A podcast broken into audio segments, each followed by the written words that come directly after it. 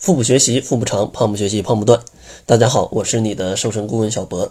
今天呢，就来给大家聊一聊，现在雾霾这么严重，在雾霾天，咱们减肥还要不要去进行户外运动呢？其实很多人啊，肯定都有着这样的纠结：想要身体好，锻炼离不了；但是现在雾霾一天比一天严重，这个环境啊，生活环境越来越糟糕，究竟应不应该坚持去做户外运动呢？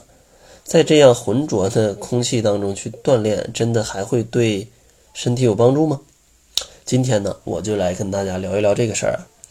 其实这个户外运动是好是坏啊，大家可以想一想，在心里先有个答案，然后我一点一点再给大家来分享啊。其实根据统计，每年会有啊很恐怖的一个数字，五百万人因为空气污染而死亡。在这样糟糕的情况下，剑桥大学的研究人员们就在计算机上，呃，模拟了这种空气污染对人体的影响，然后并且来对这种户外骑车运动，它对身体健康的一个利弊进行了一个细致的分析，从而呢，计算出了一个这个这个在什么样空气环境下的一个最佳的运动的时间点，就是一旦你的在这个糟糕的环境下，你运动的时间要超过这个点儿，它就会对健康有伤害啊，它就会对健康有伤害。呃，其实糟糕的这种空气污染对人体的伤害肯定是毋庸置疑的，但是啊，我想说，咱们绝对不可以以偏概全的否定运动的好处。所以说，这里就需要来找到一个平衡点，也正好是这个研究啊，它有一个数据啊，它有一个数据。这个数据里，呃，得出在世界空气污染最严重的城市啊，这个城市不是北京，这个城市是德里啊，它的一个每天的骑车的时间最好是小于六十分钟，啊，小于六十分钟。所以说啊，大家也不用对这个雾霾太过担心啊，只要你坚持运动啊，就世界污染最严重的城市德里，你都可以运动六十分钟。那在什么？北京啊，天津啊，你多运动一会儿啊，运动个三五十分钟，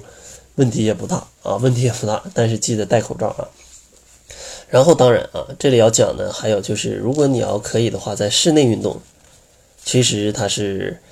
更健康的啊，室内运动它其实是更健康的，因为其实，在室内健身，它肯定就比外头这个雾霾要好一点嘛。如果你要再有一些空气净化器啊，也不错。呃，前两天刚在这个小米买了一个空气净化器啊，感觉还挺好玩的。反正是最开始一测这个室内的数值也有七八十呢。然后他用了一会儿就变成七十了，不知道真有用假没假有用啊。反正这个空气净化器在我们东北都是要用抢的啊，都是要用抢的，你你去买都很难买，必须要抢啊才能抢得到。然后呢，给大家来简单讲一下他这个研究的一个呃测算的一个计划表啊，测算的这样一个计划表，它里面呃根据不同的城市，它这个运动时间大概是怎么来分配的？怎么来分配的？嗯，它这上面是按照这个城市污染的一个指数来算的啊，来算的这种建议的最大运动时间是多少？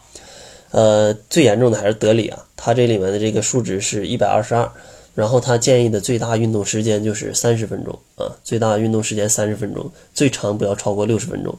然后接下来是天津啊，天津、北京差不多，在这上数据是八十五、八十七，在天津、北京这样的一个程度啊。呃，差不多，他说建议的最大运动时间是四十五分钟啊。如果在天津、北京的小伙伴啊，听一下，四十五分钟啊，四十五分钟。然后接下来的话，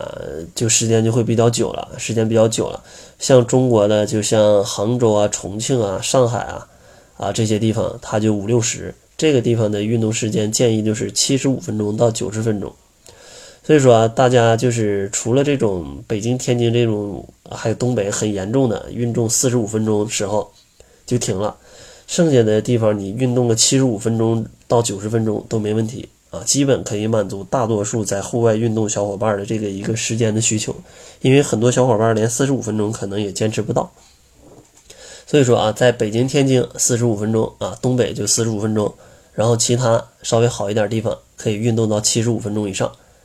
基本这个数据到这儿啊，大家就可以啊，差不多知道自己要运动多久了。当然，最后这个像纽约、洛杉矶啊，什么芝加哥、伦敦啊，他们的这个指数才十五以下啊，他们建议每天运动时间可以最多到九百六十分钟。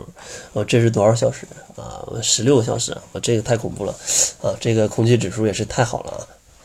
然后最后我想讲呢，通过这样一个数据啊，其实保持运动它还是保持健康的一个首选。